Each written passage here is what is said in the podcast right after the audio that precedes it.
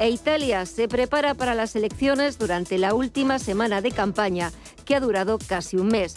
Las encuestas demuestran la fuerza del partido de ultraderecha Fratelli d'Italia, pero se estima una gran abstención.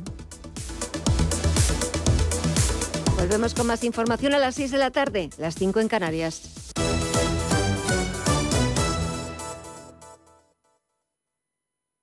Radio Intereconomía. Eres lo que escuchas.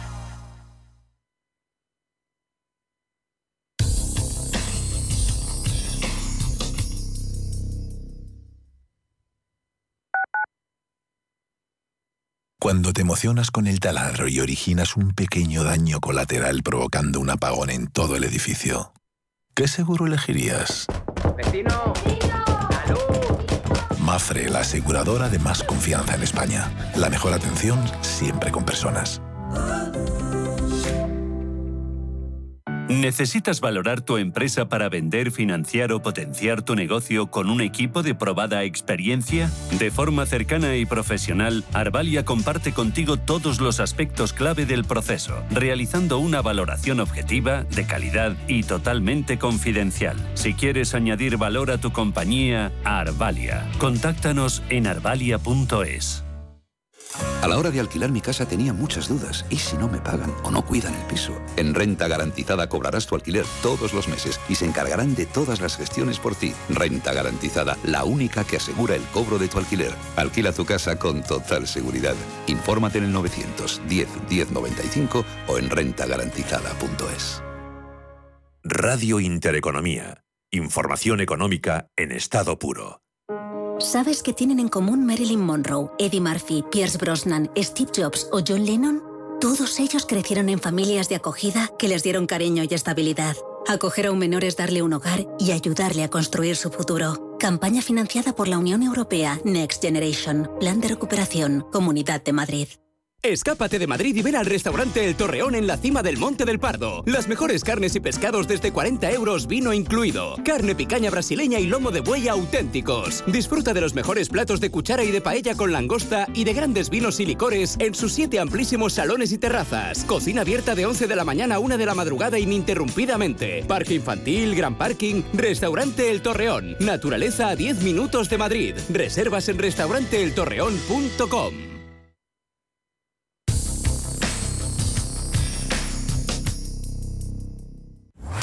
Radio Intereconomía. Eres lo que escuchas.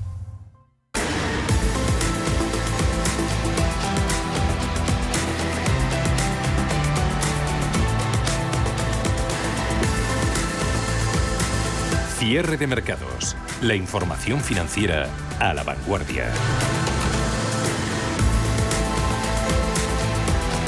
Abríamos esta semana que va a estar dominada por esa intensa actividad de bancos centrales y cuyo plato fuerte es la decisión de tipos de la Reserva Federal del próximo miércoles, para la que se espera esa tercera subida de 75 puntos básicos, aunque hay quien especula con un punto entero. Sesión la de hoy de muy escasa actividad por carecer de apenas eh, referencias macroeconómicas, con Reino Unido cerrado su mercado por ese funeral de Estado de la reina Isabel II y con un día festivo en Japón, con una tendencia que eh, a lo largo de la mañana no ha sido muy distinta a la del cierre de la semana pasada, con bonos y bolsos y bolsas a la baja, con la consiguiente subida de, de rentabilidades. Euribor, lo hemos conocido esta mañana, 2,29,5%. Rentabilidad del 10 años americano alcanzando el 3,50% por primera vez desde 2011 y halcones desde el Banco Central Europeo que siguen entonando sus letanías a lo largo del fin de semana. Nagel predicando que el Banco Central se hallaría aún muy lejos de donde los tipos de interés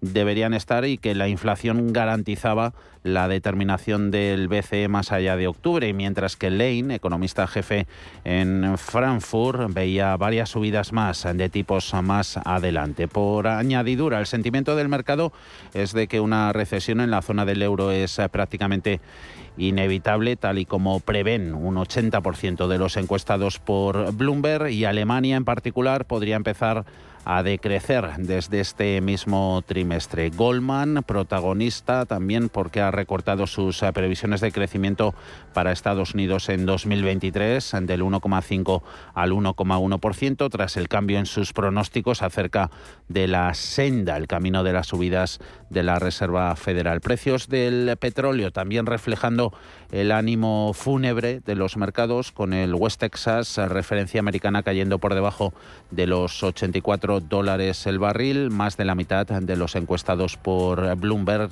ya prevén esa subida de 75 puntos básicos en octubre en la zona del euro. Hoy se han unido a esas voces eh, desde el Banco Central Europeo tanto el vicepresidente Luis de Guindos como el gobernador del Banco de España Hernández de Cos, a las voces de Nagel y de Lane, el primero asegurando que el BCE no habría discutido aún cuál sería el nivel exacto del tipo neutral y que una desaceleración del crecimiento no sería suficiente para que ceda la inflación. El segundo Lane diciendo que los datos recientes apuntarían a una rápida desaceleración en la zona del euro, que no habría aún indicios de unos excesivos efectos de segunda ronda y que podría resultar indeseable forzar una rápida convergencia hacia ese objetivo, lo sabemos de sobra, de ese cerca pero por debajo del 2% que sigue teniendo en mente el Banco Central Europeo. En los últimos minutos ha habido recuperación en los índices, han pasado a positivo,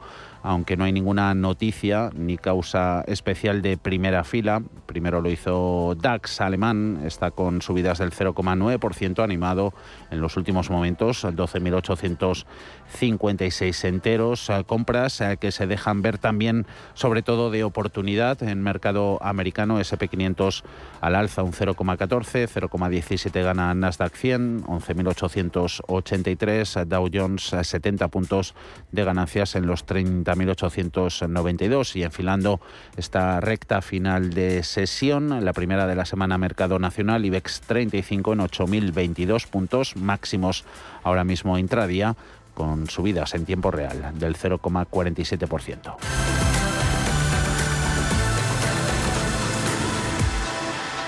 Mercados eh, que se van a mover esta semana con las decisiones de los eh, bancos centrales. Eh, si miramos las fechas marcadas en rojo, es una de las más importantes esta semana de los últimos meses, con excepción del Banco Central Europeo, que hace poco menos de dos semanas subía sus tipos de interés en 75 puntos básicos. Esta semana tenemos los anuncios de la FED el miércoles, del Banco de Japón el jueves. Ese mismo día también será el turno del Banco de Inglaterra. Ana.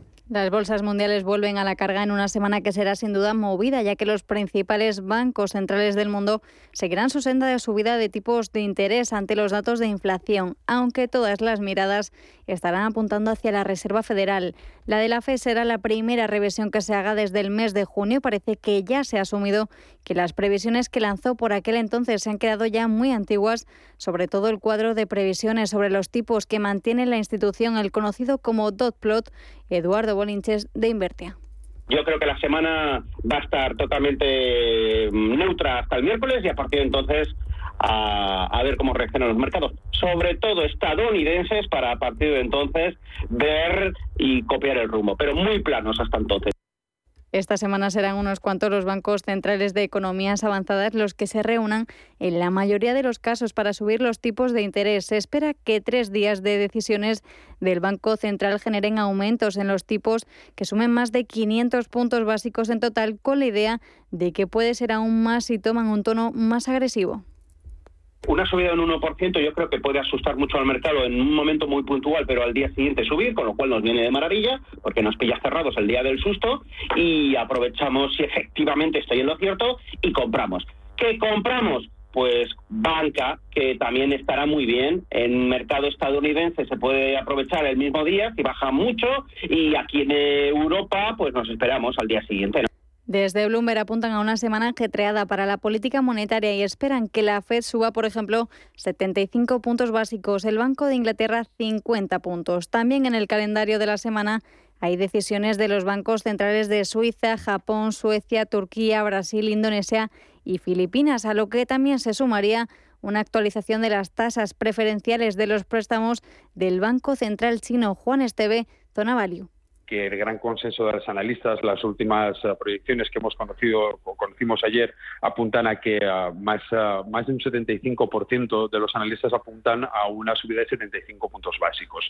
Pero lo que realmente me preocupa es que hay un 25% que apunta a 100 puntos básicos. Y yo creo que ahora mismo no es una idea descabellada, pensando también lo que, lo que se hablaba en ciertos corrillos la semana pasada y es a relación de lo que comentabas también, ¿cuál podría ser el límite o cuál puede ser el objetivo de, de los tipos de interés? El primero en atacar será el de Suecia el martes y los economistas anticipan que los responsables políticos acelerarán el endurecimiento con un movimiento de 75 puntos básicos. Jesús Sánchez Quiñones, de Renta 4. Se descuenta una subida agresiva de tipos de interés, pero el gran cambio respecto a julio es que no se espera que vayan a bajar el año que viene, algo que sí se esperaba en julio, pero dada la situación económica es eh, muy improbable que los bancos centrales puedan seguir durante mucho tiempo con esa política tan agresiva y lo que está descontando el mercado a día de hoy es que de momento no hay expectativa de dónde va a llegar el nivel de llegada. El miércoles, como decíamos, llegará una nueva subida también por parte del Banco Central, más vigilado sin duda de todo el mundo, la Fed. Ahora mismo la duda es si el avance será el tercero de 75 puntos básicos o el organismo se atreverá finalmente por los 100 tras los datos de IPC de agosto. De hecho, el mercado ya ve el techo de los tipos en un 4% antes de que llegue 2023. Juan Luis García Alejo, Antbank. Todos somos conscientes que desde eh, prácticamente pues el discurso de Jackson Hole del señor Powell, el, tono acerca de la posibilidad de que hubiera una pausa y una rebaja de los tipos a lo largo de 2023, pues se ha ido difuminando, ¿no? Y sobre todo tiene que ver con la preocupación por el comportamiento de la inflación, que en este tiempo, eh, dándole la razón a la Reserva Federal, pues los datos que han salido han sido eh, preocupantes en cuanto sobre todo a la inflación subyacente, que en Estados Unidos está en el 6,3%. Por su parte, el Banco de Inglaterra, con una semana de retraso por la muerte de Isabel II, se reúne finalmente el jueves para una probable subida de 50 puntos básicos, aunque la opción de los 75 también sigue estando, en este caso, sobre la mesa. Alexis Ortega, Finagentes Gestión. Importa relativamente poco, dado que en, el fondo mm, lo que nos indica el dato de IPC de la semana pasada es, eh, punto número uno, el pivot se acabó. Y luego, segundo, el problema de la inflación es muy grave, por lo tanto, posiblemente la Reserva Federal necesite subir más los tipos de interés. Con lo cual, de alguna manera, eh, si no sube un punto los tipos de interés ahora, significará que la siguiente que pensaba todo el mundo que iba a subir medio punto va a ser otra vez de 0,75 puntos. Respecto al Banco de Japón, la reunión del jueves será especialmente importante. Durante la semana pasada trascendió que varios funcionarios de la entidad piensan intervenir el tipo de cambio del yen, muy devaluado, por cierto, pero algunos avisan que el efecto de esta medida podría ser efímero, dado que la caída del yen responde directamente al aumento a máximos de 15 años de los rendimientos de los bonos del Tesoro de Estados Unidos a dos años. El jueves será generalizado porque también se esperan subidas de Filipinas, Indonesia y Taiwán, entre otros. Mercados en directo.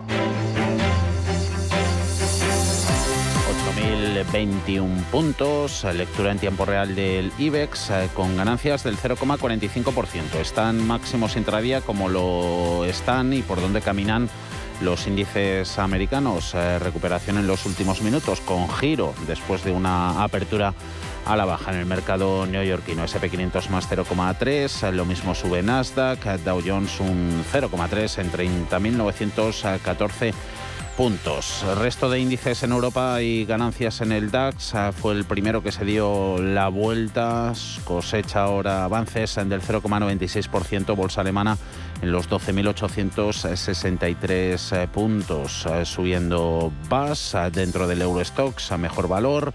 Otro alemán como BMW tirando al alza un 2,19 Adidas y también Airbus son compañías que ganan más de dos puntos. En el lado de las pérdidas, debilidad sectorial, los peores sectores cotizados en esta primera sesión de la semana están siendo sobre todo energéticas, petroleras y gasistas, sobre todo con una nueva debilidad y caída en los precios de los barriles de referencia. Sector farmacéutico también de capa caída, dejándose Sanofi un 1,5% en 80,61 En el lado de las subidas, allá en el Parque Español, dentro de IBEX, eh, tenemos a Naturgy, 3,6%, 26,51%. Presunto interés, hoy leíamos en prensa de la francesa Total Energies eh, por tomar una participación en la española. IAG, 2%, euro con 23. Eh, subidas también en bancos. Remonta Sabadell un 1,6%, 75 céntimos. Ganando más del punto, entre otros, las Bankinter, Inditex, Amadeus, Ferrovial, Indra o Fluidra. En el lado de las eh, pérdidas eh, ceden posiciones 13 de los 35 valores del IBEX. Los más eh, penalizados a estas horas, Acción Energía menos 1,7, 41,22. 1,5 cede también Celnex, 34,44. Farmamar Acciona también con caídas en precio números rojos eh, que se instalan también en otras eh, cotizadas como Grifols, Merlin Properties, Endesa o Laboratorios Farmacéuticos Robi, esta última en los 45,30. Sin referencias económicas de calado, ¿cómo está la cosa en los mercados de divisas? Forex eh, cotizando eh, con recuperación también en los últimos minutos para euro en su cambio contra el dólar. A eso de la apertura del mercado americano veíamos subida del billete verde del 0,30% en su cambio contra la moneda única. Vuelve a recuperar la paridad 1,011 en bonos, deuda tenemos ahí sí que siguen las eh, subidas en rendimiento, caídas en precios. El 10 años americano lo hemos visto en el 3,5%, alemán el Bund 1,78, español ofreciendo un 2,92. Y en cuanto a las eh, commodities, siguen esas caídas en el West Texas, 84,62, en estos momentos del 0,6%. Y planito vuelve a situarse oro, la onza cambiando de manos a 1.682 dólares la onza. En el consultorio de fondos de inversión. Hoy que es lunes, volverá a estar con nosotros José María Luna de Luna y Sevilla, asesores patrimoniales. 91 533 18 51 o 609 22 47 16 para las notas de voz y WhatsApp. El suelo se mueve bajo nuestros pies y parece que no hay otra salida. De lunes a jueves, consultorio de bolsa y fondos de inversión en cierre de mercados. Con Javier García Viviani, Radio Intereconomía. DAX alemán, contando hoy con el apoyo, sustento también de los eh, valores eh, de fabricantes de automoción, protagonista Volkswagen, ese fabricante que recibe al alza los detalles de la salida a bolsa de Porsche, que incluyen una valoración de hasta 75.000 millones de euros. La semana pasada no fueron pocas las eh, consultas que tuvimos al respecto de si acudir o no a esta operación es de primer calado y la vamos a analizar con Gisela Turasini, cofundadora, CEO de Black Bear Bank. Gisela, ¿cómo estás? Muy buenas tardes. Muy buenas tardes, Vivi, ¿cómo estáis? Pues eso, que nos gustaría que nos ayudaras a, resolver esos entresijos de esta salida a bolsa, una OPV que no se ve en más de 10 años por estos lares en Europa y, y hay ciertas ganas, ¿no? Sí, la verdad es que desde la mesa estamos con muchas ganas, lo hemos mantenido tanto en nuestras líneas de research como tribunas de opinión eh, y demás y hoy también quiero comentarlo aquí en vuestra casa, como siempre. A ver si es eh, recomendable, aconsejable para el inversor minorista. Una duda que teníamos es, Porsche ya cotizaba en bolsa, ¿no? Entonces, ¿cómo se entiende esta, esta salida a bolsa de, del paquete de, de Volkswagen? ¿Es un poco contradictorio? Bueno, lo cierto es que principalmente es una buena pregunta, ¿no, Vivi? Es un poco confuso para, para la gente. Y esto es herencia clara de 2008, cuando, eh, no sé si recordaréis que hubo una gran batalla entre Porsche y Volkswagen, que al final terminó en que Porsche compró el 53% de las acciones de Volkswagen y Volkswagen se quedó con la división eh, industrial de Porsche. así que lo que cotiza actualmente en el mercado es el holding eh, empresarial de Porsche, que muchos lo confunden, ¿no? Así que no es lo mismo, ¿no? Y la IPO es, es de la división industrial de Porsche, por lo tanto son dos cosas distintas, ¿no? Es importante destacar esta particularidad, eh, puesto que podemos acudir a la OPV de Porsche comprando acciones de la división industrial, pero también comprando acciones de Volkswagen, ¿no? Eh, que bueno, que seguirá para mí consolidando las cuentas a través del holding de Porsche, que al fin y al cabo será un fondo diversificado en acciones de la división industrial de Porsche y de Volkswagen básicamente. Así que estamos más que muy interesados en, la operación, ¿no? El, objetivo, eh, ¿cuál es de esta, de esta operación que estamos comentando? Bueno, a ver, en la, teoría financiar la expansión futura de la transformación eléctrica. Eh, Volkswagen es sin duda el líder del mercado eh, y yo creo el player que verdaderamente debe temer Tesla, ¿no? No, me cansaré de decirlo. Ah. Pero entre bambalinas, Vivid, yo creo que, lo que veo con, mi equipo de, de research de BlackBerry es la ingobernabilidad de la compañía, ¿no? Hay una clarísima guerra de poder dentro y este spin-off yo creo que va a permitir a Porsche sacarse un poquito la losa que supone la participación estatal en el seno de la toma de decisiones y, sin duda el hecho de que los beneficios captados eh, en la IPO se distribuyan como dividendo eh, extraordinario, yo creo que tiene que ver con la compra de acciones ordinarias de Porsche, ¿no? que, se va a quedar, para que lo sepáis, el 25% de, de las acciones de las mismas, más una acción para tener la mayoría de manera directa e indirecta. Y a su vez, por otro lado, pues Volkswagen eh, con esta estructura corporativa va a poder consolidar en cuentas, ¿no? Algo que te diría, yo creo que contenta a todos, permite una mayor flexibilidad operativa en la división industrial de Porsche, como te decía. Así que aunque el titular mediático sea financiar la transición hacia el coche eléctrico, desde nuestro equipo creemos que es una IPO con un objetivo claro, ¿no? Solucionar esa ingobernabilidad corporativa, corporativa que te decía y la lucha de poder entre el Consejo de Administración y la Junta Federal de Accionistas. Así que nada mal el pastel que tenemos aquí para analizar, Vivi. Esa, esa colocación está prevista en 10 días, el próximo 29 de, de septiembre, y la valoración que se hace supone una oportunidad o un, o un riesgo, caro o barato. Bueno, eh, si nos ponemos en la piel de Volkswagen, es una oportunidad, mm. ¿vale? Si nos ponemos en la piel del accionista, la cosa cambia, ¿no? Mm. ¿Tiene sentido que se intente la venta de Porsche por 75.000 millones de euros cuando Volkswagen capitaliza 87.000 millones? Bueno, Porsche aporta el beneficio al, beneficio operativo el 25%, siendo sin duda eh, su unidad más rentable, ¿no? Pero claro, no puedes pensar que Volkswagen vale 12.000 millones de euros, puesto que esto supone pensar, o sea, eh, la, diferencia, que SEAT, Skoda, Audi, eh, Lamborghini, Bentley, y también su división financiera no tiene apenas valor. No sé si estáis conmigo, ¿no? Vamos, yo lo veo transparente este tema. Por otro lado, es cierto que Porsche saldría con múltiplos eh, hasta 40 veces más baratos que ese principal competidor que tiene, que es Ferrari. Así que no es de extrañar que la IPO sea eh, todo un éxito, vivía al calor también del enorme interés que, que el mercado ha despertado de esta operación corporativa como te repetía, en nuestra mesa también y supongo que en otras muchas mesas, ¿no? Así que esta operación hoy, hoy era fácil llevarla a nuestra, a nuestra pizarra. En conclusión, ¿conviene arriesgarse con, con Porsche o, operación descartada?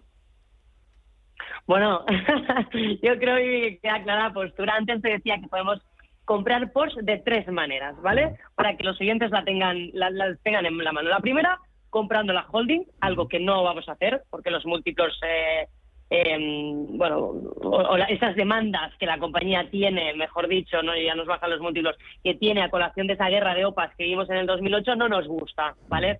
La segunda opción es ir a la IPO o comprar la división industrial en el mercado, algo que vamos a descartar nosotros si finalmente se confirma la colocación en la banda alta del precio de colocación, ¿vale? Así que nos queda aprovecharnos eh, para mí, del auténtico pelotazo que va, a hacer Volkswagen y me preguntaréis quizás por qué, ¿no? Es la ganadora porque la colocación va a ir directamente al accionista, ¿no? Eh, y eso crea así un valor desproporcionado que se repartirá en dividendos eh, de una operación que, como te decía, va a permitir seguir creando valor en la compañía mediante la participación de Volkswagen en el accionariado de Porsche y, a su vez, la consolidación de las cuentas que te decía antes en sus estados financieros, ¿no?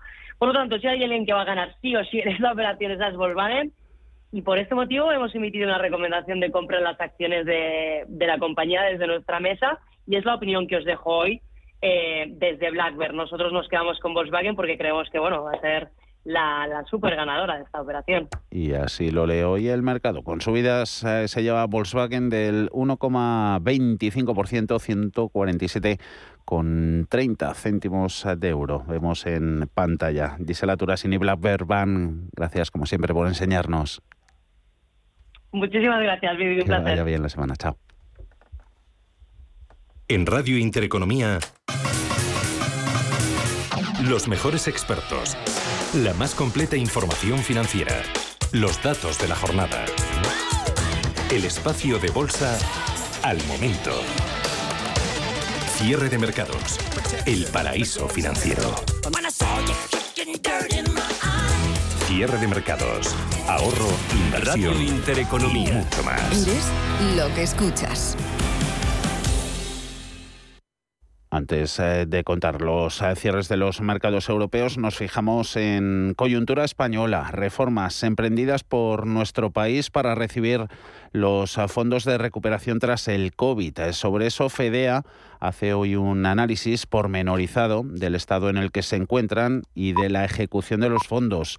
Concluyen en FEDEA que aunque todavía es pronto para hacer un balance completo, les preocupa la calidad de las reformas ALMA y el ritmo de ejecución de las inversiones.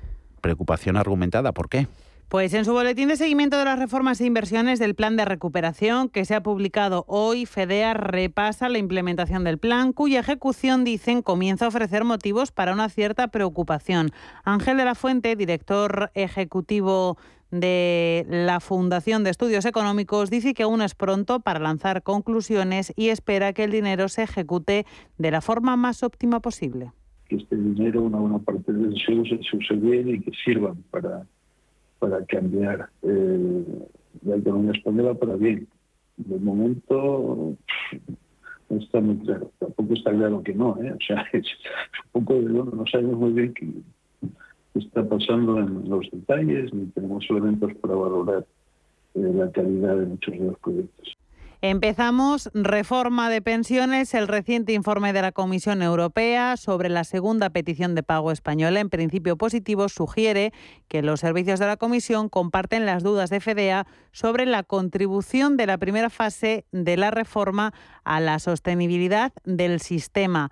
Dicen que es de esperar que esto se traduzca en una vigilancia más activa sobre la segunda fase de la reforma, en la que se deberán concretar cuestiones tan importantes para la salud financiera de la hucha de las pensiones como el periodo de cómputo de esas pensiones que se está debatiendo en estos días. La primera parte de la reforma que se hizo eh, se traduce en un gasto, en un crecimiento del gasto bastante más, más grande del que hubiéramos tenido sin esos cambios y sin medidas de contención que, ayuden a, a, compensar eso y también me preocupa. Eh, no parece que la segunda parte de la reforma vaya a, introducir esas medidas de control, parte porque ya se han repartido todos los caramelos, pues no tiene gran cosa que, que crecer a cambio de, que los, agentes sociales, sobre todo los, los sindicatos, acepten cosas que son un reporte. También en materia de pensiones mira FEDEAL los planes de pensiones de empleo. Dice que son una buena herramienta, pero que van en detrimento de los planes de pensiones individuales. Consideran que la nueva ley puede plantear problemas de equidad y cobertura. Esto ya lo había anunciado además FEDEA en boletines anteriores. Hombre, está bien promover los, los planes de empleo, pero no al precio de cargarte los individuales, eh, sobre todo porque puedes dejar a un segmento muy importante de la población sin acceso a un vehículo decente de ahorro para la jubilación, ¿no? Por unos cuantos años hasta que se universalicen, si se universalizan, pues no todo tan claro, los, los planes de empleo más cosas que revisa FEDEA, la nueva norma para el sistema de cotización de los trabajadores autónomos, otro de los requisitos impuestos por Bruselas para la aprobación del plan de recuperación. Dicen en la Fundación que les preocupa en particular el tratamiento que se da en la nueva norma a las rentas más bajas, cuyas bases mínimas de cotización se reducen por debajo de los topes anteriores. Tampoco creen en FEDEA que esta reforma vaya a servir, como se pretendía, para mejorar el estado de la hucha de las pensiones en general, yo creo que la idea es sensata, que hay que cotizar por lo que uno realmente gana, con alguna arruga que no está muy clara, y después pues eh, esto tampoco va a ayudar a, a reducir, a controlar el gasto en pensiones. De hecho, no se consigue lo que se busca, que es que coticen más la mayor parte de los autónomos a, medio plazo para tener pensiones más altas, como las pensiones que da nuestro sistema son bastante mayores de lo que tocaría capitalizando las, las aportaciones, pues agravará los problemas, ¿no? Una de calle, otra de arena, valoración positiva de la reforma de la ley concursal. En el texto se apuesta con buen criterio a juicio de FEDEA por potenciar los procedimientos preconcursales, por la digitalización para reducir los costes de tramitación, agilizar procedimientos y facilitar eh, liquidaciones, también se da mayor poder de decisión a las partes en detrimento de los jueces. Sobre todo se impulsa los procesos se agilizan en el caso de las microempresas. La ley concursal en general está bastante bien, aunque también hay alguna cosa eh, que se puede haber hecho mejor, pero bueno, en general es una buena reforma.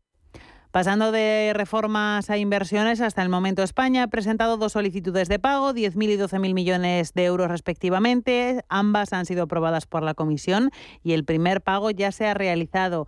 Desde que comenzara el plan de recuperación en verano pasado hasta mediados de este año 2022, se han puesto en marcha mediante convocatorias de ayudas y licitaciones de contratos o transferencias a las comunidades autónomas el 46% del gasto previsto, lo que supone una tasa de arranque del 23% por semestre, que en principio sería consistente con los plazos establecidos para la asignación de los fondos por parte de Bruselas. El ritmo de ejecución efectiva de estas ayudas es, a juicio de FEDEA, bastante más lento y el reporte de la ejecución de los gastos parece, a juicio de la Fundación, algo vago. Por otra parte, desde FEDEA dicen que todavía es muy pronto, que está todo este proceso en una fase muy primigenia para analizar que este tipo de medidas estén sirviendo para el objetivo global planteado por el plan, cambiar el modelo productivo español.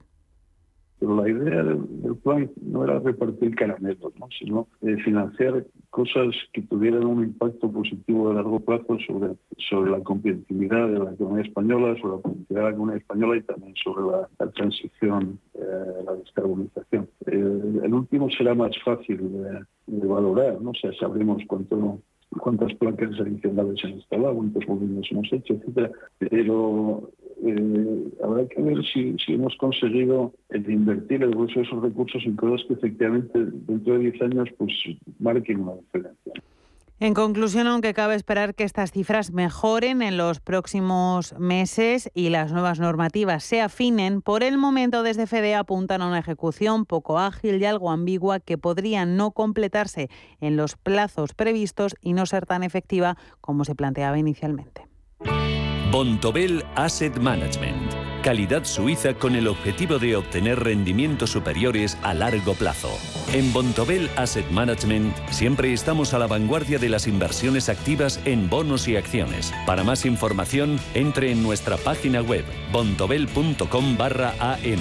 Bontobel Asset Management, su especialista global en fondos de inversión. Bienvenidos al día de vuestra boda. En el Hotel Princesa Plaza Madrid os ofrecemos distintas opciones de espacios, atención personalizada y un equipo de profesionales a disposición para ayudaros a diseñar vuestra boda. Para que la celebración de vuestra boda se transforme de especial en espectacular, entra en princesaplaza.com y empieza a soñar.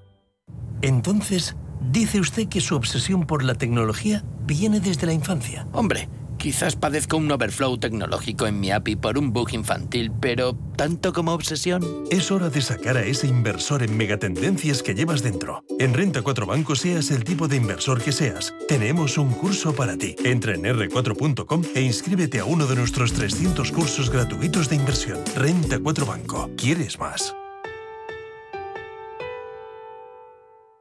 En el corazón de la provincia de Valladolid, Mayorga se encuentra con sus tradiciones. Del 23 al 30 de septiembre, Mayorga se reencuentra con el arte y la cultura en sus fiestas más emblemáticas. Actividades didácticas y de ocio para niños y mayores, encierros, festejos taurinos, verbenas y, por supuesto, la conocida procesión de los pellejos El Vítor, declarada de interés turístico nacional el 27 de septiembre a las 10 de la noche.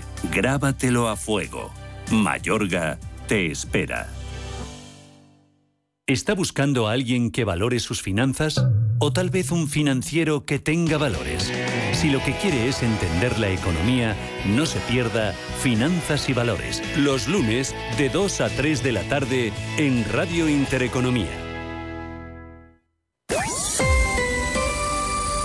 IG patrocina el cierre del IBEX. Con volatilidad eh, reinando a sus anchas en los últimos minutos porque otra vez cambiaba el signo en bolsa americana de forma violenta. IBEX 35 ha saldado esta primera sesión de la semana finalmente con subidas, más 0,11%, 7.993 puntos. No ha conseguido concluir por encima de los 8.000, aunque sí lo hizo intradía. Hace breves instantes, 8.023 tocaba el máximo de la jornada, el mínimo en los 7.900 11 puntos. En Europa termina DAX, a quien veíamos también hace poco ganando casi un 1%, con subidas que no llegan al medio punto, 12.803 en rojo bolsa francesa, 6.061 retrocede K40 un 0,26%.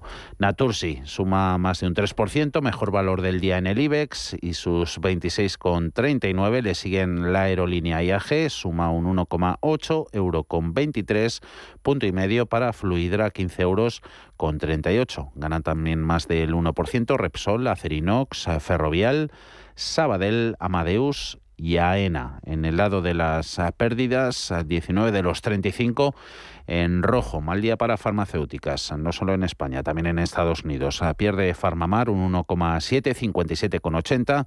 Lo mismo se deja Acción Energía, 41,20 con 22 euros. Acciona, tercer peor valor de la jornada, concluye en 199,40, perdiendo un 1,38%. IG ha patrocinado el cierre del IBEX. Si mantienes la cabeza en su sitio, cuando a tu alrededor todos la pierden, si crees en ti mismo cuando otros dudan, el mundo del trading es tuyo. Trading 24 horas, un sinfín de oportunidades. Cuando ves la oportunidad, IG. Todas las operaciones conllevan riesgo. 76% de las cuentas de inversores minoristas pierden dinero en la negociación de CFD con este proveedor. Debe considerar si comprende el funcionamiento de los CFD y si puede permitirse asumir un riesgo elevado de perder su dinero todas las acciones de farmacéuticas en Estados Unidos, las Pfizer, BioNTech, Moderna, también Novavax, deslizándose a la baja después de que el presidente Biden haya clamado el fin de la pandemia de COVID-19. Abrimos gráficos, buscamos pistas técnicas, como siempre Ana, valor e índice, a registrar movimientos y sus oportunidades en el gráfico. ¿Qué te han dicho hoy los analistas? Hoy hemos hablado con el analista técnico Daniel Santacreu y nos decía que comenzamos una semana sin duda clave para la renta variable con la reunión de por medio de la Fed, en la que se habla incluso de posibles subidas de 100 puntos básicos, aunque la mayoría apuestan por los 75. En los últimos días hemos visto cómo los índices, índices americanos caían. En el caso del SP500 han sido del 11% esos descensos desde los máximos de agosto. Esto sirvió de argumento para el fortalecimiento de los bajistas que han llevado al SP500 a perder todos y cada uno de los niveles de retroceso proporcional Fibonacci a todo el gran tramo alcista anterior desde los 3.640 hasta esos máximos en 4.330 propiamente dichos. Teniendo en cuenta esta proporcionalidad, el último y más contundente soporte, en ese 61,8%, estaba situado en los 3.900 puntos y fueron perdidos en la jornada del pasado viernes. Por tanto, si no este nivel no se recupera rápidamente, la espiral bajista se acentuaría e iríamos directamente hacia 3.820 y por ende mínimos interanuales en 3.630. Así pues, y como niveles operativos, la pérdida de mínimos del pasado viernes, es decir, los 3.835 puntos al TIC, sería una oportunidad de entrada en el lado corto con stop por encima de 3.920 puntos. En cuanto a valores, nos contaba que una vez se reduzca la volatilidad que se espera para el próximo miércoles, la gran tecnología podría tener protagonismo y valores como Apple podrían iniciar un rebote, al menos en su opinión, desde el punto de vista técnico, teniendo en cuenta el último tramo de subida que ha ido desde los 129 a los 176 dólares por acción, trazaría el recorrido Fibonacci y vería cómo en la zona de los 146,90 dólares está el 61,8% de esta proporcionalidad es decir, su soporte horizontal más importante y desde donde estamos observando un incremento sustancial en el volumen de negociación, lo que podría estar adelantando que las manos fuertes estarían comenzando a tomar posiciones alcistas. Los mínimos del pasado viernes quedaron muy cerca de esta zona comentada en aproximadamente los 147 dólares, con lo cual, y después de un periodo de asentamiento, es previsible que se inicie un rebote técnico, dado además el elevado nivel de sobreventa existente en el momento actual. El primero de sus objetivos se situaría en los 152,50 dólares y el stop de protección en los 140 dólares por acción. De momento cotiza con subidas del 0,8% en 151,95 dólares por acción.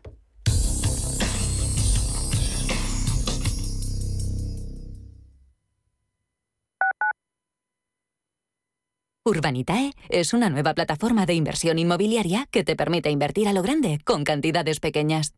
Uniendo a muchos inversores, logramos juntar el capital suficiente para aprovechar las mejores oportunidades del sector. Olvídate de complicaciones. Con Urbanitae ya puedes invertir en el sector inmobiliario como lo hacen los profesionales. Radio Intereconomía. Eres lo que escuchas.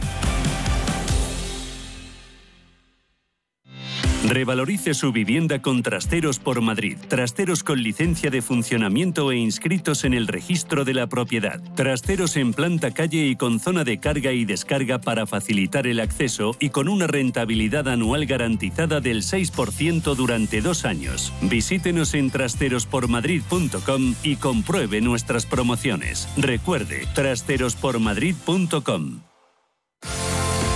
¿Tienes experiencia laboral pero no tienes un título oficial que la reconozca? Ahora puedes acreditarla y mejorar tus posibilidades de empleo y promoción laboral. Inscríbete en el procedimiento de reconocimiento de las competencias profesionales de la Comunidad de Madrid. Infórmate en comunidad.madrid o llamando al 012. Tu trabajo se merece un título.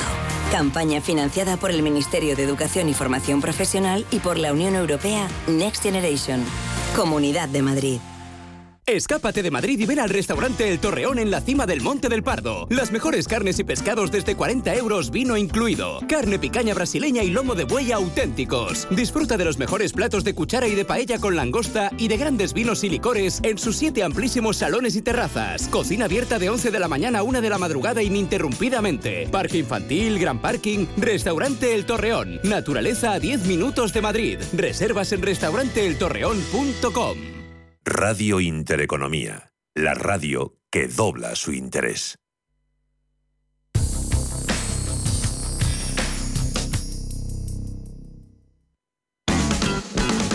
En Radio Intereconomía, los mejores expertos, la más completa información financiera, los datos de la jornada, el espacio de bolsa al momento. Cierre de mercados. El paraíso financiero. La creación de la tan ansiada, quizá olvidada, unión bancaria lleva estancada durante mucho tiempo y en ese sentido la Junta Única de Resolución es el organismo encargado de garantizar la resolución ordenada de bancos en crisis con el menor impacto posible sobre la economía real y las finanzas públicas de los países de la Unión Europea. Ha querido dar un impulso hoy en su séptima conferencia anual que se está celebrando en Bruselas. Ayer el Banco Central Europeo, por cierto, también ha pedido revisar las proyecciones de capital a la banca ante una recesión. En la capital belga ha estado nuestro compañero Paul Mielgo. El momento no puede ser más complicado con Europa al borde de una recesión y con el fantasma de una nueva crisis de deuda soberana en medio de la escalada de tipos de interés del Banco Central Europeo. Un escenario que puede tensionar la capacidad de pago de la deuda de los países periféricos como España. Han pasado 14 años desde la crisis financiera mundial de 2008 y todavía Europa sigue arrastrando los pies ah, para poner en marcha la unión bancaria y sobre todo el Fondo de Garantía de Depósitos Común. Este año la conferencia de la Junta Única de Resolución celebrada este lunes en Bruselas se ha centrado en las formas en que los ah, bancos europeos pueden resolverse y prepararse para la crisis. Elke Koning es su presidenta. Promover la estabilidad financiera garantizando un sistema de resolución bancaria aún más sólido es esencial en tiempos de incertidumbre. Eso es algo que podemos ayudar a, a controlar y administrar en aras de proteger a los depositantes y al público contribuyente. Koning, en su última conferencia como presidenta de la Junta Única de Resolución, Ha añadido que es cierto que no podemos prever ni prevenir futuras crisis, pero también es cierto que podemos actuar para estar bien preparados. Para este fin ha dicho que es necesario asegurarse de que todos los bancos europeos sean solucionables. Una resolución bancaria ocurre cuando las autoridades europeas determinan que un banco en quiebra no puede pasar por un procedimiento de insolvencia normal sin causar inestabilidad financiera y sin dañar el interés público, es decir, que paguen los platos rotos los contribuyentes. El caso más sonado que podemos recordar en España es el de Banco Popular en junio de 2017, tras sufrir una crisis de liquidez y ser considerado inviable. Fue vendido al Santander por el precio simbólico de un euro. Se trató de la primera resolución bancaria siguiendo el nuevo marco europeo, es decir, hizo que las pérdidas del banco fueran asumidas por los accionistas y acreedores, lo que se conoce como bail-in, en lugar del Estado, es decir, bail-out.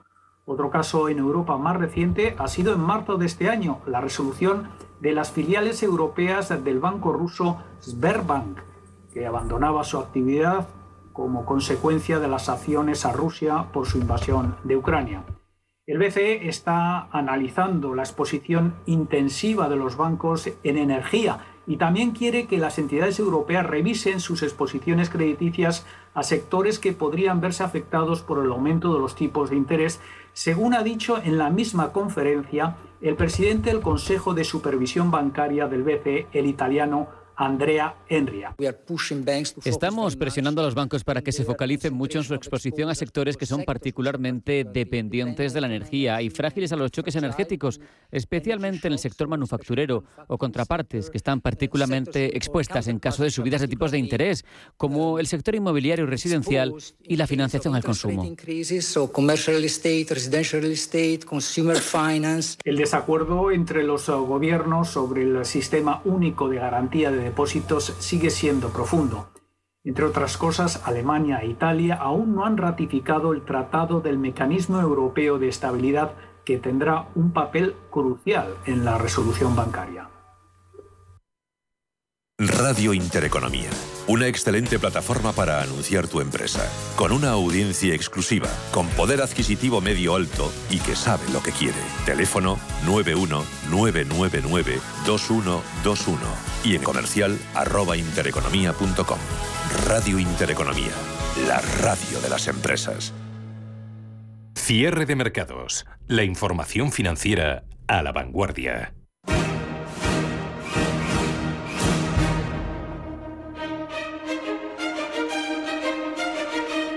Es más frecuente conocer a personas con intereses muy peculiares, algo que también hace que el sector de las inversiones haya cambiado muchísimo en la última década.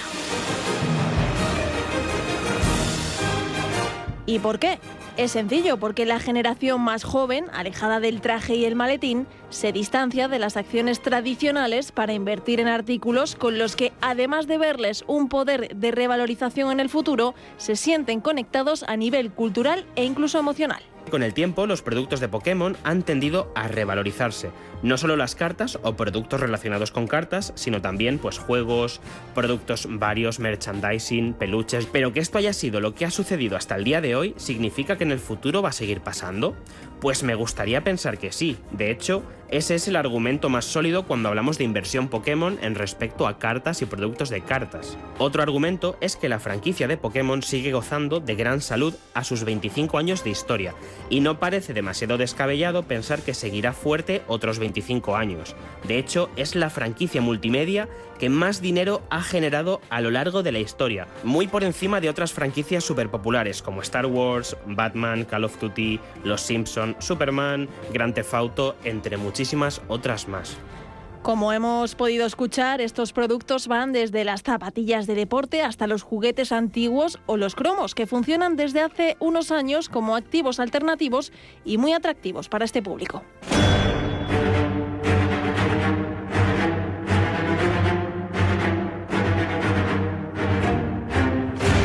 La pandemia ha influido mucho en este cambio y al menos el 70% de usuarios están por debajo de los 35 años.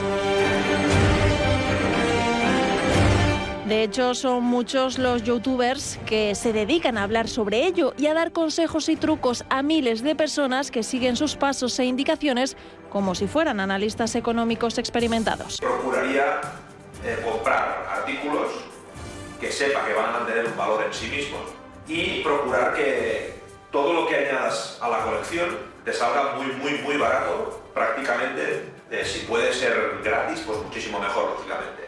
En los últimos tiempos lo que más ha aumentado ha sido la venta de ropa de colección y en especial de zapatillas. Y es que estos productos tienen unos mecanismos de verificación tanto de vendedores como de los propios objetos en venta que son exhaustivos y garantizan al comprador una seguridad absoluta.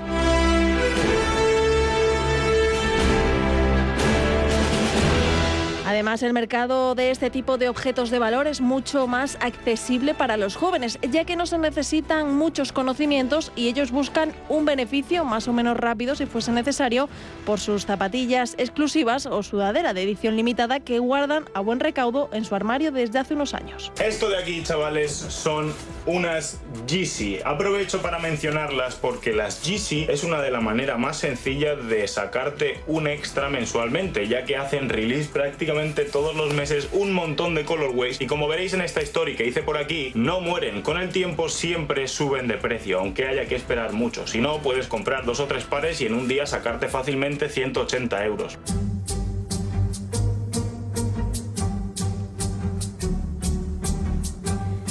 Cerca del 40% de los compradores de zapatillas de edición limitada y alrededor del 50% de los coleccionistas consideran la revalorización del objeto a comprar como un factor fundamental a la hora de decidir su compra.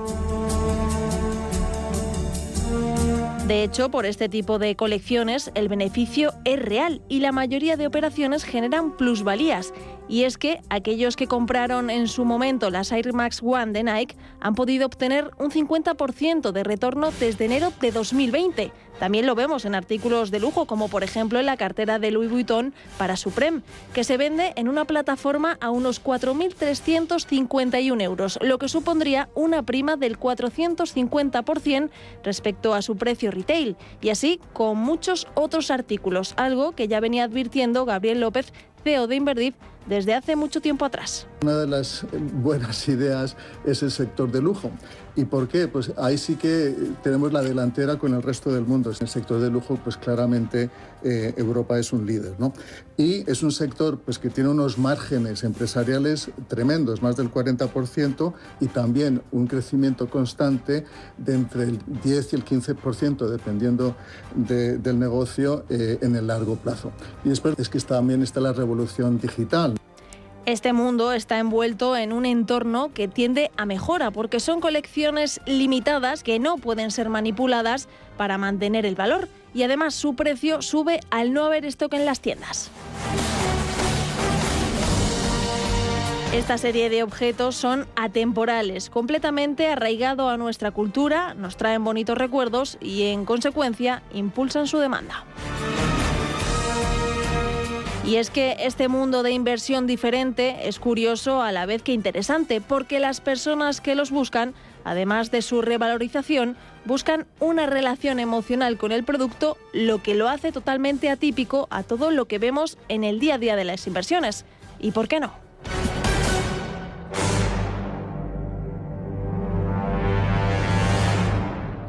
Radio Intereconomía, primera emisora española especializada en información económica. En momentos de incertidumbre en los mercados, la experiencia importa más que nunca y en Metagestión llevamos más de 30 años aportando resultados a nuestros partícipes. Llama al 91 781 68 80 o visita nuestra web metagestión.com.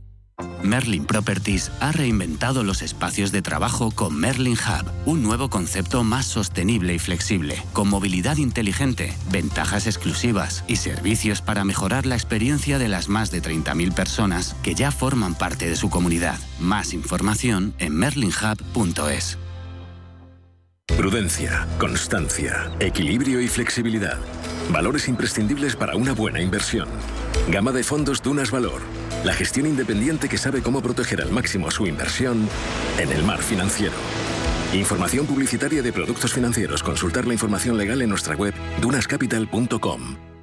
En Cine Yelmo cumplimos 40 años y queremos celebrarlo contigo. Y con motivo de la vuelta al cole, ampliamos nuestra promoción. Consigue ya cuatro entradas por solo 19,90 euros. Válidas para todos los días y hasta el 20 de octubre. Date prisa, son unidades limitadas. Más información en yelmocines.es. En Radio Intereconomía nos adelantamos al futuro con My Economy. My Economy, una iniciativa que da voz a los nuevos mercados descentralizados. Bitcoin, criptoactivos, metaverso, NFTs. My Economy, de lunes a viernes de 3 a 4 de la tarde. My Economy, el espacio cripto de Radio Intereconomía.